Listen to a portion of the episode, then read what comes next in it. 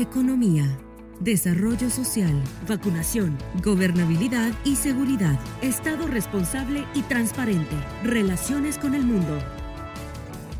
Esto es En Consulta con el Dr. Yamatei.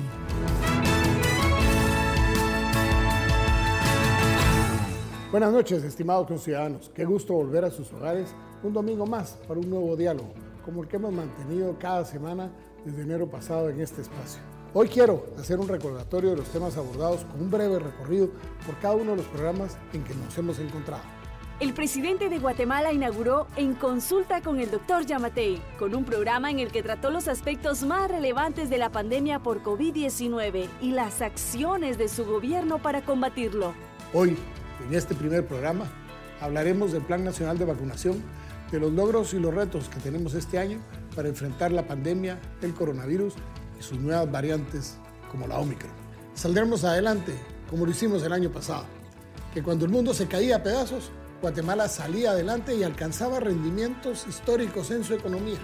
El presidente explicó las reformas a la ley de migración para castigar con mayor severidad a los traficantes ilegales de migrantes a raíz de la aprobación en el Congreso de la República de esta normativa. Porque pertenecen a grupos del crimen organizado transnacional que solo están interesados en lucrar con las necesidades de los guatemaltecos sin importar si son ancianos, mujeres o niños.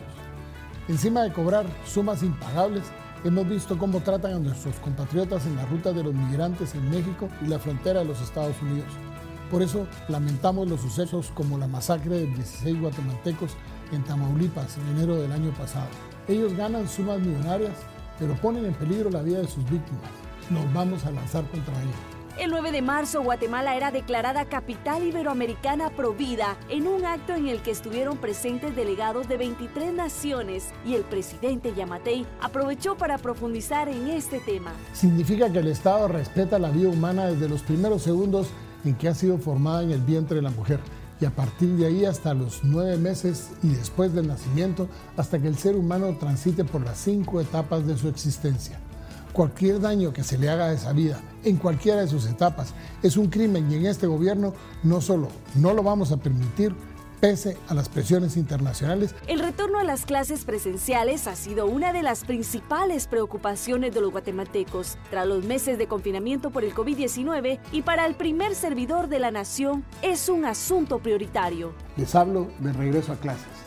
Todos lo hemos esperado por casi ya dos años y ahora con las disposiciones adoptadas en conjunto por los Ministerios de Educación y de Salud Pública y Asistencia Social, finalmente vemos una luz de esperanza para empezar el lento proceso de la vuelta a las escuelas y los colegios, al menos de momento, de forma híbrida.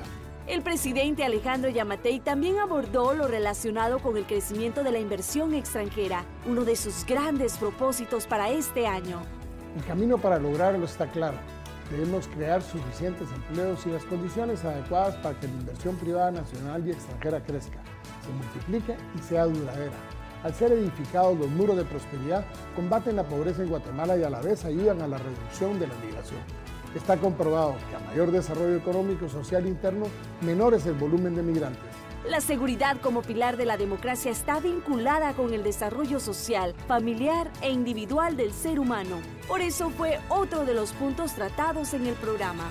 Se rige por el respeto, promoción y tutela de los derechos humanos, lo que permite concebir un entorno propicio para una convivencia en un ambiente de paz, seguridad, libertad y justicia.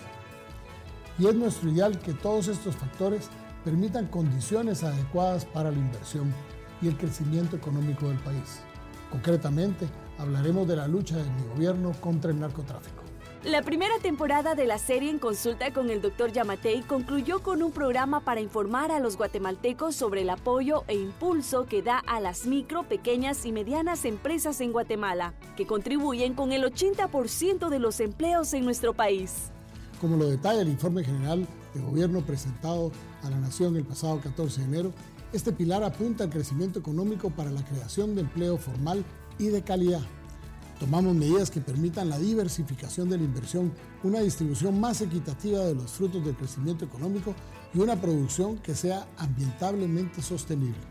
Nuestro objetivo es dinamizar los motores de la economía, exportaciones, turismo y las micro, pequeñas y medianas empresas conocidas como MIPIMES, sobre las cuales hablaremos el día de hoy. Como ven, este programa es muy variado.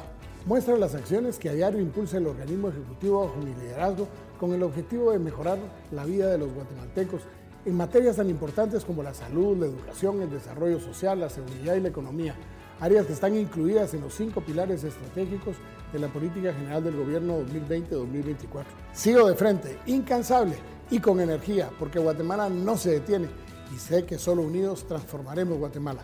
Y recuerden, espero sus preguntas a través de las diferentes plataformas de redes sociales con el hashtag numeral en consulta.